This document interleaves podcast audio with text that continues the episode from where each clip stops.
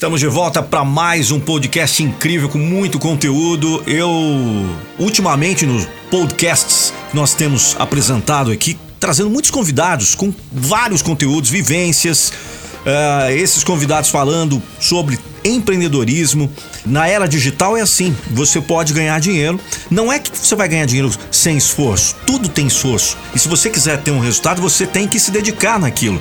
Mas o importante é você saber lidar com o seu dinheiro. Como que você está lidando com o bem que você tem também é precioso, você precisa pagar conta, você precisa dar uma condição de vida melhor para sua família, não tem nada errado disso e tem muitas pessoas que demonizam o dinheiro. Falam: "Ah, isso aqui não é para mim". Nós vamos entender um pouquinho disso desse cara que ele manda muito bem nessa área, que é como tratar, como como ser um, um agregador do, do dinheiro. Vamos, podemos dizer assim, como receber Jonas Cass o meu grande parceiro, ele que faz o. Como, como, que, como que eu posso colocar aqui para os nossos seguidores? Você faz ah, aquela, aquela é, família, como que chama? Constelação. Constelação familiar, mas na pegada do dinheiro, como se envolver com o dinheiro. Explica pra gente como que, como que funciona esse seu trabalho, um dos trabalhos que você desenvolve. Olá, Nando. Olá, Daniel, tudo bem? É uma honra estar aqui, é uma honra estar em Santos e essa vibração sensacional. E sobre isso, cara, é sensacional por quê? Porque a constelação ela começou muito no ramo familiar e a partir deste segmento a gente começou a olhar e a estudar para as outras esferas, que é a esfera do relacionamento e a esfera profissional. E hoje a gente tem a oportunidade de trabalhar muito na esfera profissional e na esfera do dinheiro, que tem tudo a ver é, com o momento de vida que a gente está vivendo e principalmente no Brasil, que a gente tem uma escassez mental muito grande da nossa história. Então, quando você olha é, com um olhar sistêmico, com o um olhar da constelação para o dinheiro ou para o ramo empresarial, você consegue identificar muito, é, muita amarra, muita crença que o porquê você derrete o dinheiro, o porquê você não é, fica com o dinheiro e porquê você não aceita o dinheiro de maneira fácil, sempre sofrida, sempre trabalhosa. E se ele vem fácil, você é, joga ele fora, que eu chamo derrete o dinheiro para ele se afastar de você. Tem muita gente no mundo, no Brasil, derretendo dinheiro com coisas circunstanciais e, enfim, e, mas essa crença ela vem do que? Da infância do cara? É, passou dificuldade, não passou dificuldade? O que que faz? Como que eu posso, como que eu posso lidar melhor com dinheiro? Bom, existem, é, geralmente a gente tem que olhar para cada caso, né, das pessoas, mas eu vou trazer alguns casos é, mais tradicionais que aparecem durante esses processos. É, um dos casos é quando o cara vai para a esfera do sucesso e ele vem de uma família é, muito humilde. E quando ele vai para a esfera do sucesso, ele tem que ir sozinho, ele tem que ir como adulto. E daí o que que acontece? Ele se sente tão sozinho lá que ele decide derreter o dinheiro para voltar para a família, para voltar a ser acolhido, porque às vezes a família não olha com tanto amor, com tanto carinho para ele, às vezes a família é, olha para ele como ele não pertence mais a mim. Então o que, que ele faz? Ele derrete o dinheiro para voltar para dentro de casa e ser acolhido pelo pai, pela mãe. E o contrário deve ser feito, que você deve ir para a esfera de sucesso e lá você mostrar para tua família que isso é benéfico, você como adulto permanecer lá e convidar a tua família para vir. É o que acontece com o jogador de futebol, então. Exatamente, por isso que o jogador de futebol, quando ele, por exemplo, ele vai para a Europa, ele tenta levar a família o quanto antes, para quê? Para não se sentir essa escassez do amor do pai, da mãe e depois quando ele volta para o Brasil, por exemplo, quando ele se aposenta, ele chega aqui e ele que que ele faz muitos, por exemplo, o próprio Adriano, ele derrete o dinheiro para voltar para a comunidade, para voltar é, para suas aldeias, para suas tribos, né? Para voltar para esse sentimento de pertencimento. Então, eu sem dinheiro, eu me eu pertenço a essa galera, então por isso que eu derreto o dinheiro. E aí, Daniel, você já tinha pensado dessa forma sobre o pertencimento do dinheiro? Muita gente só fala de dinheiro, só pensa em dinheiro. E é muito interessante porque o Napoleão Hill fala que o medo da pobreza faz o cara gastar demasiadamente, porque ele quer mostrar que tem dinheiro. Agora, você trazendo ainda esse contexto de constelação sistêmica, onde a, a falta do pertencimento, o não se sentir mais parte daquilo, cria um gatilho de isolamento, de rejeição e a pessoa acaba sendo, a partir do gatilho, desencadeando gastos e derrete o dinheiro, a expressão que você fez, é uma colocação muito profunda, porque existe no Brasil em vários países, mas no Brasil especialmente, um preconceito contra quem tem dinheiro. É. Nós falamos dos eles, né? Os poderosos, gente rica. É sempre assim, o patrão é o homem, né? O homem. Exato. O homem tá vendo. Então, existe a cultura. é a cultura do. Infelizmente, a cultura do peão. Tô bem assim, assim sou feliz porque pertenço a uma tribo. E Eu a tenho grande tudo. maioria, a grande maioria do brasileiro, é, mais de 98% da população, faz parte desse, desse pertencimento. Então, está fora dele, entra no grupo de preconceito. Exato. E quando ele fala assim, ah, você que é cristão que tá, eu também sou cristão, você que tá escutando a gente e fala assim, Deus proverá? Sim, Deus provê. Só que se você não te ser adulto o suficiente para aguardar isso, você sempre vai ficar correndo atrás do dinheiro e pedindo para Deus prover e você não tá cuidando dele como adulto. E, e como que eu posso, tá, é, virar essa chave? Vamos imaginar que, as- que a pessoa que está nos ouvindo fala assim: eu tô derretendo meu dinheiro e agora eu, eu entendi o que, que eu tô fazendo. Esse, compor- esse comportamento errado. É, o que ele pode fazer? É, já tomou consciência, ok, mas o que, que eu posso fazer para mudar? Ótimo. Primeiro você falou de tomar consciência. Então, primeiro, o que, que, que você tem que fazer? Você tem que entender que aquele método, aquele hábito é, inconsciente que a gente chama de invisível, ele está se tornando visível por meio desse podcast. Então, você tornando visível por meio desta fala, você se torna eternamente responsável por isso. Porque agora, como adulto, você toma a decisão de fazer o quê? De defender o seu dinheiro. Então, como uma cobrança indevida você tem que cobrar, é, uma pessoa que tá te devendo, você tem que buscar o seu dinheiro. Porque, por exemplo, assim, quando alguém tá te devendo, se alguém tá te devendo nesse momento, você tá escutando esse podcast, você lembra daquela pessoa que tá te devendo, e você fala assim: eu não vou cobrar essa conta, eu não vou lá cobrar essa conta, você tá olhando para aquela pessoa e você olha para ela e diz assim: você é incompetente de gerar o resultado para me pagar. Então você primeiro você decide que aquela pessoa é incompetente. E segundo, você diz: o dinheiro não precisa vir até mim porque eu nem busco.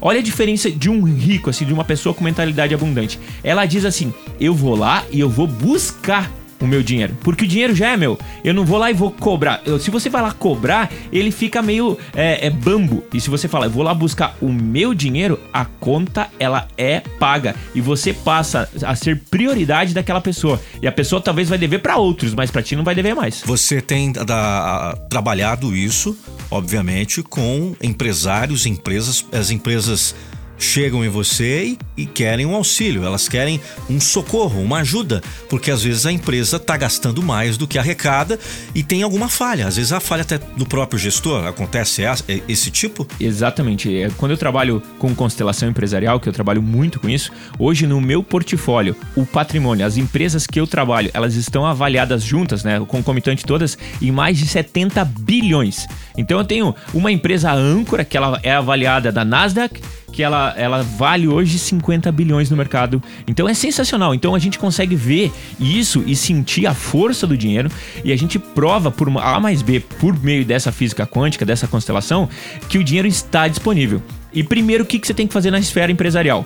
Você, empresário que está escutando, você que está querendo empreender, primeiro você tem que decidir e entender que existe o CPF e o CNPJ. A partir do momento que você tem um CNPJ, você tem que tomar as decisões de CNPJ, senão a tua empresa sangra. Então, se você tem aquele colaborador que você tá lá por afinidade de CPF, que é aquela afinidade pessoal, tua empresa tá sangrando por quê? Porque você não tá olhando a empresa como uma esfera maior. Então, a empresa é a esfera maior. Ponto. A segunda coisa que você tem que entender é a- o quadro de hierarquia. A- os teus colaboradores enxergam lá dentro quem é o quadro hierárquico, quem é o presidente, quem que é, quem vem depois, quem vem o gerente. Se essa hierarquia ela não tá organizada, você perde o fluxo da força. Porque a gente tem líderes ocultos, aquelas pessoas que geralmente na esfera familiar, elas ocuparam o lugar do pai, elas se sentem pais dos pais, pais das mães, e elas entram na empresa e se tornam líderes, presidentes lá dentro, ocultos sem ter o cargo. Então ele vai quebrando o fluxo. E daí por terceiro tem o termostato financeiro, que é onde a tua empresa chega e não passa. Aí tem a ver com a força da fundação, tem a ver com a força do objetivo da empresa, por que, que a empresa foi fundada, e tem a ver com as crenças é, do, é, dos familiares que esse fundador tem, ou se caso ela é uma empresa que fez a IPO, tem a ver com a crença da fundação. Então você tem que olhar para isso para dobrar o termostato financeiro, para multiplicar esse termostato financeiro e para dar fluxo, porque às vezes fica muito pesado. E uma colocação que você fez aqui é fantástico para quem está ouvindo esse podcast, porque muito se fala em educação financeira, planilha, saber investimentos e tudo mais, cara, mas se o problema é sistêmico, o cara pode ser ter contador, pode ser uma empresa de bilhões, como você De disse, bilhões, de bilhões. que derrete dinheiro porque tá dentro do gestor, do, do cara que toma as decisões, por um problema sistêmico, um problema quântico, um problema relacionado a uma cultura, relacionado a algo que ele herdou na sua personalidade, e isso tá mudando as suas decisões e e não importa, por todas as planilhas que ele tem, ele vai derreter esse dinheiro. Quer ver um quadro que dá muito problema, que a gente trabalha muito? É sucessão. Sim. O quadro de sucessão, se ele não é feito é, corretamente, de um modo sistêmico, a empresa fica muito pesada para os filhos e os filhos encaram aquilo como um peso, não como lá. uma glória. Então vamos lá, vamos já. é, A sua opinião. Vou abrir aqui um leque. Aham. Nós sabemos que o nosso, sou admirador, já falei aqui em outros podcasts, do Silvio Santos. Certo? Nós sabemos que o homem, é, queremos que ele, que ele, que ele viva ah, o quanto Deus quiser. Mas vamos imaginar que, ok, Silvio Santos, você sabe que a empresa dele, o SBT, é uma gestão muito é, da mão do cara. Como que você acredita que vai ser o recebimento das filhas, embora que estão sendo treinadas, estão sendo capacitadas há muitos anos? É, é um peso ou, ou você acha que ele, como empreendedor que é, ele já, já tá pensando nisso, já tá fazendo isso? Não tem nada a ver com o Silvio. Tem a ver com as filhas. Você tem que olhar para as filhas, ver se elas querem isso. Entendi. Porque se elas não querem, tem que vender o SBT. E caso elas queiram isso, tem que preparar elas, por quê? Porque o SBT su- surgiu antes das filhas. Eu não sei, eu não sei. Sim, sim, é, surgiu. surgiu antes. Se as filhas encaram o SBT como uma competição pro pai, às vezes elas não olham com amor e carinho pra empresa. Porque na época que elas eram filhas, elas estavam competindo, elas tinham uma competição e às vezes o pai, quando funda uma empresa, ele olha pra empresa como um filho. Tu entendeu? E daí, quando vem um filho de, de, de eh, biológico, o filho olha a empresa como uma competição e não quer assumir. Então, quando ele realmente assume, ele assume como um peso, mas um peso que ele quer se desfazer. Aí ele toma decisões, fusões, ele faz aquisições inconsciente, que a gente chama assim, que o consciente te orienta, mas o invisível te move. Então você pode é, querer acreditar que conscientemente você vai tomar a melhor decisão, mas é o invisível, é a dor da tua infância, a dor do teu progresso que vai fazer você errar no mundo do empreendedorismo e no mundo financeiro. Então a empresa tem o DNA Do fundador. do fundador. Exato. É uma, é uma, uma al- a alma do fundador. Exato. Por exemplo, o Beto Carreiro. Foi mantido o nome, foi mantido a história do Beto Carreiro. Então tem a força da origem do Beto Carreiro lá. Por isso ela consegue progredir. O Walt Disney também. É, o Walt Disney também. Porque quando você faz uma venda, se você não honra o fundador, o porquê da empresa surgir, ela enfraquece. Aí perde a força. Perde a história. Então tem que ter honra. Tem que honrar quem, quem fu- fundiu e quem surgiu primeiro. Caramba. É honra, pertencimento, são um dos grandes segredos aí E desse aí, sistema. hein? aí a empresa, ela, por anos e anos, ó, vamos dar o, o exemplo da Coca-Cola, que é uma empresa centenária, que é uma potência, e obviamente o fundador da Coca-Cola já não existe mais, sabe? Já, já foi passado de repente para a segunda geração. Quantos museus da Coca existem? Milhares. Exato. Centenas, não milhares, né? Exatamente. Então, é, reconhecer o reconhecimento da- do fundador, Exato. da honra, do DNA, de onde, quem A nós, força da origem. quem nós somos, o que nós somos. E, e aí a empresa é sucesso. A empresa é, é uma, é uma, uma das fórmulas para que a empresa se, se mantenha no mercado. Exato. E, por exemplo, imagine o caso, por exemplo, eu estou trabalhando numa empresa que ela foi pro IPO. Então ela tem uma força da origem, ela tem um porquê ela cresceu, mas agora deu IPO. Então ela foi vendida na Bolsa de Valores. Agora ela tem outros centenas é, de, de donos, vamos De colocar, sócios, de né? sócios. O que, que acontece com o quadro dos diretores, dos gerentes? Primeiro que entra o caos. É um caos, não tem como não dar um caos. Por quê? Tudo que existia agora deixa de existir. E você tem que entrar lá dentro dessa empresa para organizar, para que seja um caos organizado. Então o caos ele é favorável desde que você cons- consiga controlar ele e para que esse caos seja potencializador. Caso você não olhe isso e não organize isso, o que, que vai acontecer? Primeiro os diretores saem, os gerentes saem e peças-chave vão indo embora e você, eles vão saindo invisivelmente, porque vai, gerar conflitos lá que eles vão criar esse conflito porque não tem pertencimento, não tem origem, o porquê da empresa ter surgido não, não faz mais contexto e essas pessoas passam a ir embora. Então, é basicamente a energia da empresa. De repente o cara não está vendendo devido a essa energia negativa dessas pessoas que estão indo embora.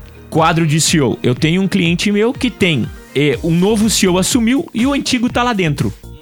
Tu imagina o caos que tá. O antigo foi colocado na, na geladeira, vamos colocar assim, foi colocado na geladeira, o presidente lá, o CEO, foi colocado na geladeira e o novo assumiu. A hora que o novo assumiu, ele dá fluxo, ele melhora todo o processo, só que a empresa não vende. Porque o outro CEO que fazia 10 anos que está lá dentro, não foi honrado o, tra o, trabalho dele. Você olha o trabalho de 10 anos e diz: você não serviu para nada. E na real, ele passou 10 anos dando o melhor dele. Talvez não foi o melhor que os investidores esperavam, mas ele acreditou que foi o melhor. Foi mas o que fazer? Dele, né? Qual seria a forma certa? Inclusão você tem que incluir os 10 anos de história deste presidente, desse CEO. Então, quando um colaborador morre pela empresa, você tem que incluir. Quando um colaborador dá a vida pela empresa, por exemplo, você tem que incluir. Quando um colaborador trabalha há 2, 5, 10 anos, você tem que reconhecer ele está dando a vida. 8 horas, 10 horas por dia, dando a vida pela empresa. A única coisa que você não pode fazer, e se você empresário está escutando faz, é chamar teu colaborador de filhinho ou filha porque filho e filha tomam. Então, se você trata teu colaborador como filho, na hora que ele vai embora, ele vai te processar porque ele quer herança, porque você trabalhou ele como filho. E em empresas que trabalham no nepotismo, o que, que você acha? De que forma Uh... Dá um exemplo, por exemplo. Vamos não, lá. familiares trabalhando junto, familiares, familiares junto, trabalhando na, juntos na empresa, cunhados, netos. O que, que isso pode ser benéfico e o que, que isso não pode ser benéfico? Beleza. É CNPJ que trabalha em família, se não é por competência, a empresa sangra. Sim. É, é, é, dito e feito. Se você coloca a esposa lá para cuidar do financeiro e ela não é capacitada, tua empresa não vai crescer na velocidade que precisa. Entendeu? Se você coloca teu filho vadio que tá lá e não trabalha do jeito que precisa, a tua empresa vai sangrar. A única coisa que geralmente acontece, você perde velocidade. E no caso da competência? Aí no caso da faz. competência por CNPJ. A única coisa que você tem que lembrar é que, por exemplo, na família, constelação familiar. Constelação familiar tem pai, mãe, filhos. Na empresa é o CNPJ é o ser maior, sim, depois sim. o fundador e tudo. Então toda a administração tem que ser voltada para a visão de CNPJ. E quando você fala nepotismo, é visão de CPF. Então CPF, o CNPJ sangra. Vai sangrar e aí a conta chega, uma hora chega. Chega e... ou e você não vê porque você não tem velocidade, não tem venda e muitos erros acontecem e você não está percebendo. Aí, Daniel, alguma pergunta aí? Então, é, com relação a essa ideia, eu quero entender de você o que você faz para ajudar as pessoas, como que as pessoas te encontram. Você tem um serviço para CNPJ? Você falou que tem empresas. Sim. Você, é você faz o quê? Uma consultoria, um treinamento? O que que você faz de fato? Como você pode. As pessoas estão nos ouvindo, pô, maluco isso, eu quero parar de derreter dinheiro, como que, o que que eu faço? Primeiro, é, vai no Instagram e digita é, Jonas KZK e me segue, me manda um inbox que eu respondo na hora. É, repete lá, repete, Jonas. Jonas KZK. KZK. Então, você entra em contato comigo. Existem vários modelos de negócio que eu aplico para a empresa. Então, quando eu entro na empresa, ele geralmente tá com o pé atrás porque é muito lúdico isso, é muito holístico tudo isso. Então eu tenho processos de entrada de mentoria. Eu começo com mentoria lá dentro, a gente faz mentoria empresarial. Eu, a minha história, eu trabalhei em 15 países como executivo. Então eu já fiz China, já fiz Índia, já fiz Europa, já fiz Estados Unidos, trabalhando em grandes é, empresas e isso me dá gabarito para trabalhar em pequena, média e grande empresa. Quando eu entro lá dentro, eu olho muito o financeiro e, a, e o estrutural para dar fluxo de energia, fluxo de venda, porque eu amo dinheiro. Então é uma coisa que é, eu sempre falo assim: toda dor que você curou ou você está em processo de cura, você já pode ajudar. Então era uma dor que eu tinha e eu curei. E eu percebi que quanto mais dinheiro eu faço, mais pessoas eu posso ajudar. Por isso hoje eu acolho com amor e carinho o dinheiro. Então eu entro na empresa primeiro com um processo de mentoria. Mentoria pontual, faço sessões pontuais lá dentro da empresa. Com quem? Com os, com os CEOs, com os diretores, com os colaboradores, a tiazinha do café? Quem está disposto. O, às vezes, um, um, um departamento me contrata. Tá. Depois eu vou subindo. Ou às vezes o CEO vai lá e me, por CEO, assim, eles se indicam, né? Então eu faço só com o CEO. Se eu entro direto do quadro de presidente e CEO, automaticamente eu vou descendo porque o cara, ele, ele vê o resultado nele, ele quer que todo mundo beba dessa fonte. Às vezes, quando eu começo por departamento, aí vai ecoando. E eu tenho empresas que eu trabalho por anos e tem empresas que eu faço pontual. Por exemplo, eu vou lá, faço um, um- dois dias, um dia, uma tarde para gerar esse movimento, porque é, olha, Jonas, eu tô com essa dor, eu tô com esse caos instaura- instaurado, eu quero trabalhar isso. Então a gente vai lá e trabalha e literalmente o que move, o que gera o resultado. A dor latente. Então você que está escutando a gente, tem uma dor latente empresarial, que tem uma dor latente de derreter dinheiro, tem uma dor latente de merecimento. Tem gente que não tem abundância na vida. Então tem muito esse problema. Por exemplo, vou dar um exemplo de abundância. Eu fiz uma proposta para um mentorado meu e falei assim: o sonho dele é bater um milhão de faturamento. E eu falei, cara, beleza, eu vou te ajudar a bater um milhão de faturamento, só que eu preciso fazer um processo assim, assim, assado.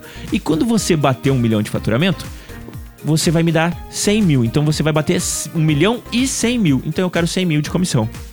Ele falou, não, não é justo. Ah. Olha, ó, você falou, ah, então você tem a mentalidade desbloqueada. Ele não tinha.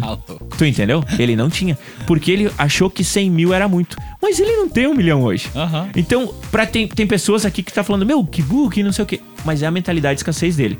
Em contrapartida, o Bruno, que vocês já entrevistaram aqui, o psicólogo, que já é milionário, eu cheguei pra ele e falei assim, Bruno, final do ano, eu vou gerar tanto progresso pra ti que final do ano eu quero um Rolex seu. Ele olhou pra mim, olha a mentalidade milionária. Ele olhou pra mim e falou assim: Que dia é seu aniversário? Eu falei: 6 de outubro. Daí ele falou: Então por que, que você não trabalha direito e eu te dou de aniversário? É, legal. Cara, legal. ele foi lá e antecipou ainda, cara. Olha a genialidade. Eu vivi uma experiência dessa no Japão, que a gente fazia trabalho de vendas e consultoria de marketing, e tinha um, um rapaz que tinha muito conhecimento numa área jurídica. Muitos brasileiros precisavam dele, mas ele tinha uma questão de pertencimento tão grande que ele não conseguia pôr preço. E ele tinha um serviço muito bom, de um valor tão grande para as pessoas, mas ele não sabia cobrar. Ele cobrava é, valor de pão, valor de café em serviço grande. Nós pegamos, eu e um, um sócio parceiro meu e do Nando lá no Japão, criamos uma estrutura, um plano de negócio para esse cara. E aí ele não cobrava nada, nós fizemos um serviço que dava para ele cobrar 10 mil dólares para ajudar brasileiros que estavam com problema com droga, presos no Japão. E, e fomos cobrar 30% dele. Ele falou, pô, 30% para mim é muito, tenho família, não, não vai, não vai Escassez sobrar para total. mim. Escassez total. E você, meu amigo, que tá escutando a gente aqui, tá ganhando abaixo de 3 mil, quero te dizer, você tem a mentalidade de escassez. Porque você não tá olhando o teu potencial. E hoje aqui no Brasil, se você souber olhar pra dentro de você, você já tem um produto pronto que você pode ganhar muito mais que 3 mil reais por mês de salário e com uma mentalidade abundante. Tem algum mantra que você pode ensinar pra gente fazer pra pra que o pessoal mude essa mentalidade de escassez? Vamos lá, então galera, fecha o olho aqui agora nesse momento. Se você tá dirigindo, não feche o olho, por favor. Vamos lá. Eu quero que você pegue uma nota ou todo o dinheiro que você tiver agora no bolso ou dentro da sua carteira. Exatamente. Se o cara tiver seu cartão, e aí? É, primeiro já é escassez isso, tá? Você que não consegue lidar com o dinheiro e ter dinheiro no bolso, quer dizer que você não consegue lidar e dominar o dinheiro. O dinheiro te domina. Então eu preciso colocar mais notas na minha carteira. Exatamente. Abre minha carteira ali. Fácil, fácil, tem acima de 500 reais. Olha aí, ó. E notas de 100 ainda. Já vou falar aqui, como eu falo, a gente vai aprendendo com as pessoas. Eu não. Então, essa minha mentalidade tá errada. Eu falo assim, embora que você fez lá co- comigo, lá o dinheiro veio, veio até a minha, com aquele, com aquele tipo de. de, de, ah, de Mas de você tá com um termostato financeiro. Agora, se você continuar trabalhando, você pode explodir esse termostato e ir pra outro. Tá, mas em relação, eu falo, às vezes eu falo assim, ah, poxa, eu não tenho dinheiro na. Eu não tenho dinheiro, só tenho um cartão. Então tá errado. Então, Você fica avisando o que pro universo? Só. Eu não tenho Eu dinheiro. não tenho dinheiro. É. entendi, entendi. Então tem que mudar. Tem que colocar o dinheiro na carteira. Tem que ter dinheiro na carteira. Tem Todo ter. mundo. Tem que ter. Tendo, ó, mas, por exemplo, assim, antes de fazer o exercício, galera, Ah. vamos voltar, antes de fazer o exercício. Eu tenho uma mentorada que ela ganha 20 mil reais por mês e ela só consegue andar com 50 reais na carteira, porque ela não consegue dominar o dinheiro. Ela gasta. Ela, ela, carteira, ela ela gasta. gastaria, ela Derrete. fica ansiosa. Então ela, ela pega o dinheiro e a gente fez o primeiro, primeiro plano de ação. Passa pro marido.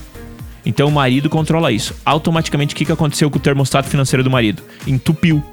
ele não consegue crescer na empresa porque todo mês entra 20 mil reais no banco dele e ele não sabe o que fazer.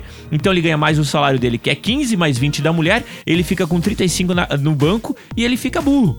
Porque é muita grana e ele não estava preparado para isso. E ele não sobra na empresa. Agora, o que, que a gente está fazendo? A gente conscientemente está trazendo esse dinheiro para ela, para ela dominar o dinheiro, para liberar o termostato financeiro do marido porque senão fica entupido e ele não consegue prosperar. Vamos lá, rapidinho antes de você fazer o nosso mantra. Então eu posso, eu posso pegar, eu quero que você agora a minha mentoria aqui particular. Vai lá. Eu posso definir, eu quero todo mês eu quero ter começar um mês com mil reais, sacar lá do banco e deixar mil reais na minha carteira. Eu posso fazer isso. Com certeza. E aí eu, é, eu vou num, num, restaurante, em vez de passar o cartão, eu vou eu vou manuseando o dinheiro, eu vou eu vou brincando com o dinheiro. Ele vai passar na minha mão e aí passa na mão de outra pessoa. Exato. E, é legal, eu posso começar assim? Sim. Posso fazer isso já e, hoje? E esse é um primeiro exercício e tu tem que começar a perceber que co, co, como que funciona o teu corpo quando tu entrega o dinheiro. Entendi. Se ele defende esse dinheiro ou ele entrega dado. Entendeu? Se tu entrega o dinheiro dado, tu, pre tu presta atenção. Porque tu se desfaz muito fácil do dinheiro. Quando eu faço o exercício é, do dinheiro, é, é um dos exercícios que eu faço, eu sei certinho só de olhar quem tem dinheiro e quem não tem. Quem tem dinheiro defende o dinheiro. Por quê? Porque o dinheiro comigo é abundância. O dinheiro com o outro não é meu. Tá, então vamos uau, lá. Eu tô no restaurante. Uau, uau, Maravilha. Eu tô no restaurante, aí eu vou pagar a conta, deu 120 reais. Uhum. Qual que então, qual que... qual, que, qual que é o treinamento, qual que é o meio termo? Eu chego pro, pro garçom, ele vai 120 reais, eu, eu, eu, eu, faço que vou dar e não dou? É, primeiro, primeiro geralmente você vai pegar e olhar a conta, ver se Sim. ela bateu. Ver se bateu. Se ela bateu, você vai analisar se os 10% foram justos ou não pelo atendimento que você teve. Não sou obrigado. Não é por obrigação. É, se foi justo, justo, você pode dar. Eu vou dar. Se ele fez algum erro, você tem que tirar. Defender o meu dinheiro. Defender seu dinheiro. Você até está ensinando ele a atender melhor, né? É. E você passa. Quando você se, não se acha justo de não, não ter coragem de tirar os 10% pelo um péssimo atendimento, você é fraco. E é ali que você treina é nos 10% do garçom. Ah, não é contra o garçom, não é a favor do garçom. Agora, se o cara fez além de tudo, coloca mais que 10%. Abundância. Abundância. Olha que maravilha. Dá fluxo. E vamos lá, então vamos para um mantra. Atenção, pare, pare tudo que você está fazendo. Se estiver dirigindo, pare o carro em algum lugar. Pare Bora. o carro. Dá uma pause aí no. Dá para dar uma pause no Spotify? Dá, né? Nas outras os tá, aplicativos dá, geral. Então, dá uma, demand, dá uma dá, pausa. Dá uma pausa, tá? Procura um lugar, porque agora, meu amigo, você vai entrar no mundo da abundância. Não é, à toa, não é à toa que a Confraria da Abundância, que é um grupo onde o Vini, que participou aqui, o Vini Areb participou do nosso podcast também, nós falamos é a confraria onde pessoas de abundância se conectam com pessoas de abundância. Se você quiser também estar nesse grupo e se conectar com pessoas incríveis, nós vamos passar agora o pulo do gato, que é o mantra da abundância, para que o dinheiro comece a aparecer do nada, como se fosse uma simpatias. Quer queira você acredite ou não. Vamos lá, o que, que a gente vai fazer? E esse exercício é fantástico, porque ele diz muito sobre você. Então, no final desse exercício, eu quero que você preste atenção nas perguntas que eu vou fazer. Então vamos lá. Primeiro você pega todo o dinheiro que você tem na carteira, todo o dinheiro que você tem no bolso, todo o dinheiro que você tem no carro. Coloque na sua mão, segure na sua frente, esteja sentado neste momento. Você que está sentado comigo neste momento, com o seu dinheiro na mão, eu vou dar mais um pequeno breve segundo para você que está buscando esse dinheiro agora, no meio do carro, no canto, você pegou na sua carteira. Agora sim, agora você sentado em posição ereta, eu quero que você segure o dinheiro na sua frente. O dinheiro tem que estar na sua mão, não na sua carteira. O dinheiro tem que estar em contato com a sua pele. Agora, o dinheiro em contato com a sua pele, eu quero que você feche o olho. Você com os olhos fechados agora nesse momento, eu quero que você sinta esse dinheiro. Sua mão pode estar suando, você pode estar um pouquinho nervoso, isso é normal. Essa é a energia, a força do dinheiro. O dinheiro literalmente ele vibra. E agora com você com o dinheiro na mão, eu quero que você preste muita atenção no posicionamento da sua mão. Sua mão está fechada, sua mão está aberta, sua mão está segurando o dinheiro firme, está segurando o dinheiro de maneira relapsa, sua mão está como? Preste atenção no jeito que você segura o dinheiro. Agora, mais uma vez, já que você prestou atenção no dinheiro, eu quero que você agora vá para dentro de você. Respire muito fundo e solte. Mais uma vez, respire muito fundo e solte. E agora, junto comigo, em voz alta, eu quero que você repita: Eu domino o dinheiro, o dinheiro não me domina. Eu domino o dinheiro, o dinheiro não me domina. Eu domino o dinheiro, o dinheiro não me domina. Eu domino o dinheiro, o dinheiro não me domina. Mais alto. Eu domino o dinheiro, o dinheiro não me domina. Eu domino o dinheiro, o dinheiro não me domina. Eu domino o dinheiro, o dinheiro não me domina. Agora sim, respira, abre seus olhos e você deu o primeiro passo para dominar o dinheiro, para aceitar o dinheiro na sua vida e literalmente para defender esse dinheiro que é tão abençoado para você. Olha, a salva de palmas é o nosso grande convidado aqui, olha que maravilha. É muito bom, e porque você está fazendo aí em casa, você uh, tá de repente no trabalho, e é isso muitas vezes que está faltando para você. Uh, na nossa palestra, as pessoas falam muito de resiliência, ah, você tem que ser resiliente. Algumas palestras que nós já fomos de, de várias outras pessoas, você ser resiliente, você tem que fazer, mas como ser? Aqui você provou pra gente como fazer não é só a mentalidade de abundância.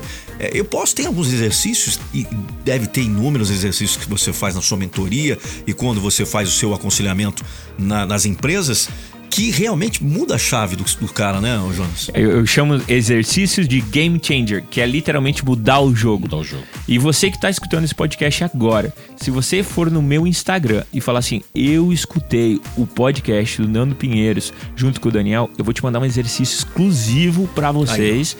Aí. É um exercício que você vai entender literalmente qual que é a sua personalidade de trabalho e qual que é a sua personalidade de relacionamento. E depois que você tira do, do invisível e torna visível, aí é decisão você como adulto. Se você está se achando criança, chegou o momento de você se portar como adulto. Às vezes você, você tem 57 anos, você ainda é criança. Às vezes você tem 43, você ainda é criança. Você se comporta como criança. Você se comporta como criança para o seu marido, você se comporta criança para sua esposa. E detalhe: criança não se relaciona criança não faz sexo. Se o teu relacionamento tá ruim, presta muita atenção se você não tá sendo criança. Agora eu só vou contar para você é, como que foi essa minha mudada de vida. Como que foi o momento que eu percebi que eu tinha que ter dinheiro na minha vida? Porque não foi sempre assim, o Jonas, o, o abundante. Olha o que eu fiz. Eu fui fazer um trabalho voluntário no terceiro país mais pobre do mundo. Eu fiz um ano e meio de trabalho voluntário, cara. Eu larguei meu emprego, larguei tudo, vendi meu carro, vendi meu guarda-roupa de roupas e fui pro Malawi, que é o terceiro país mais pobre do mundo. O salário mínimo lá é de 47 reais na minha aldeia. A expectativa de vida dos homens era de 38 anos e 42 para as mulheres na minha aldeia. E eu morava lá numa aldeia totalmente primitiva, cara. Então não tinha banheiro direito, não tinha água, era muito, muito precário. Só que foram esse um ano e meio, esses 18 meses, foram os 18 meses mais felizes da minha vida. Por mais que eu vi crianças falecendo de fome, por mais que eu vi todo o problema de saúde, professores cegos que não tinham com deficiência visual trabalhando, dedicando a vida às pessoas, eu senti o amor, principalmente o amor de Deus, o amor das pessoas, porque eu, eu senti que eu não tinha o direito de avisar eles que eles eram é, mais pobres financeiramente do que eu. Então eles tinham uma vida abundante porque eles não se comparavam. Então eu voltei pro Brasil, tu imagina, eu voltei pro Brasil depois de morar lá e eu vivia sem nada, sem dinheiro, sem nada praticamente. Então era um saco de arroz ali, uma proteína de vez em quando, só na segunda-feira tinha proteína, o resto da semana era só verdura e era muito precário. E daí eu voltei pro Brasil, eu só fiz a barba e cortei o cabelo. Pro, pro, meu pai me aceitar de volta dentro de casa. Então minhas roupas eu deixei toda lá na África, voltei todo voluntário. E daí passou o primeiro mês, eu não queria trabalhar. Porque eu tinha medo de fazer dinheiro, porque o período mais feliz da minha vida foi sem dinheiro. Então eu tinha medo de fazer dinheiro e perder aquela felicidade. Segundo mês, eu não queria fazer dinheiro de novo por medo de não de perder aquela felicidade. Aí no terceiro mês, eu olhei e percebi que ou eu fazia dinheiro ou eu seria uma pessoa ser precisar de ajuda no lugar de eu ajudar. Então eu decidi, e é um mantra que eu tenho, que quanto mais dinheiro eu tiver, mais pessoas eu posso ajudar. E eu percebi que o quê? Todo mundo fala assim: é melhor é, dar do que receber. Eu entendo que é melhor estar na posição de dar do que na posição de receber. E é por isso que hoje eu trabalho muito com a mentalidade abundante. Eu amo dinheiro e eu ajudo muitas pessoas a melhorar tanto empresarialmente, familiarmente e financeiramente. Olha que maravilha. Então, temos que amar o dinheiro, aquela máxima de que, ah, eu não me importo com dinheiro, dinheiro não é, é uma mentalidade, então, com que a pessoa está impedindo que o dinheiro entre na vida dela de uma forma fácil, vamos dizer assim. Exato, e tem aquelas pessoas que falam, né? Eu só, só trabalho árduo, né? Porque o dinheiro ele vem de maneira fácil. Você fez o exercício do dinheiro, né, Nando? Você Sim. vê como o dinheiro está de braços abertos para você, basta você querer receber. Querer, querer. Não adianta estar de braços abertos para mim eu não, não querer o, o dinheiro e não ah ter o merecimento. Eu mereço e dinheiro vem até a mim, né, Daniel? Dinheiro vem para adulto. Com é. certeza. E é muito louco esse lance da herança, porque a Susana Wesley, que é considerada mãe do metodismo, que ela é mãe de 19 filhinhos, ela foi muito pobre. Um deles foi o John Wesley. Ela ensinou algo para esse menino que depois ele disseminou no metodismo e nas igrejas. E hoje muitos players se apoderam disso que ela ensinou, dizendo que são donos da frase. Mas ela falou que a pessoa nasce pobre por circunstância, por, por ocasionalidade. Perfeito mas ela morrer pobre é uma escolha. Uma escolha de adulto. Uma escolha de adulto. E ela ensinou isso para o John Wesley, que depois trouxe ao mundo, e hoje muita gente está usando, até se apoderando da frase, e não tem problema algum. Então isso é uma verdade. Então a pessoa morrer pobre é uma escolha de um adulto. Eu quero, eu gosto de ser pobre, eu quero ser pertencido, mas se a pessoa quiser, ela muda isso. Exato. Ela, se ela quiser, ela busca a mudança. Porque a mudança dificilmente vem até ela se ela não está aberta a enxergar. A mudança ela aparece na tua frente neste podcast agora. Agora, a atitude que você vai tomar depois desse podcast é só de você, ouvinte. De ser adulto e continuar bebendo dessa fonte da abundância. É isso aí, então estivemos aqui com um cara que fala de uma forma totalmente diferente, não é nem fora da caixa, é quântico a parada. É o Jonas Cass, que você pode encontrá-lo também no Instagram, em todas as redes sociais. E o detalhe, detalhe. Ah, Nando, não consegui saber o nome, eu não sei se está certa a pronúncia. Ó, vou deixar aqui link na descrição todas as informações das principais redes sociais do Jonas para que você encontre ele, bata um papo e fale. Não esqueça, olha, eu ouvi o podcast do Nando Pinheiro, Daniel Zaboto, para que você ele saiba, é muito importante para mim, para que ele saiba esse retorno e nós temos a certeza que você vai procurá-lo e, e, vai, vai ganhar falar. um exercício. E né? vai ganhar um exercício, olha que legal. Vai ganhar um exercício e aí sim você vai ser uma pessoa com abundância e uma vida maravilhosa, uma vida plena, onde você vai poder se programar, viajar, fazer o que você quiser com o dinheiro. O dinheiro é merecimento. Então fale assim: eu mereço, eu escolho, eu, eu me amo, eu me amo e vai embora. Cara, prazerzaço. É, pessoal, essa galera, nós tivemos um, um ciclo de, de podcasts aqui no dia de hoje, no dia da gravação, dia 17 de março de 2020. Essa galera sabe o que quer, eles saíram lá de Alphaville, embora que Santos não é uma grande distância, mas eu convidei algumas pessoas e falo aqui. Algumas pessoas, ah, muito longe e tudo mais. Então é o que eu falo nos vídeos motivacionais. Quem quer faz, quem não quer inventa desculpa e é assim da mesma forma que a pessoa age para vir para Santos, que é uma hora e dez, uma hora e quinze, é que ela vai empurrando com a barriga e quem quer faz, quem não quer inventa. Desculpa, obrigado Jonas, obrigado a toda a galera que veio, um churrasco maravilhoso ontem. E é isso, os iguais se atraem. Tamo junto. Valeu, valeu galera.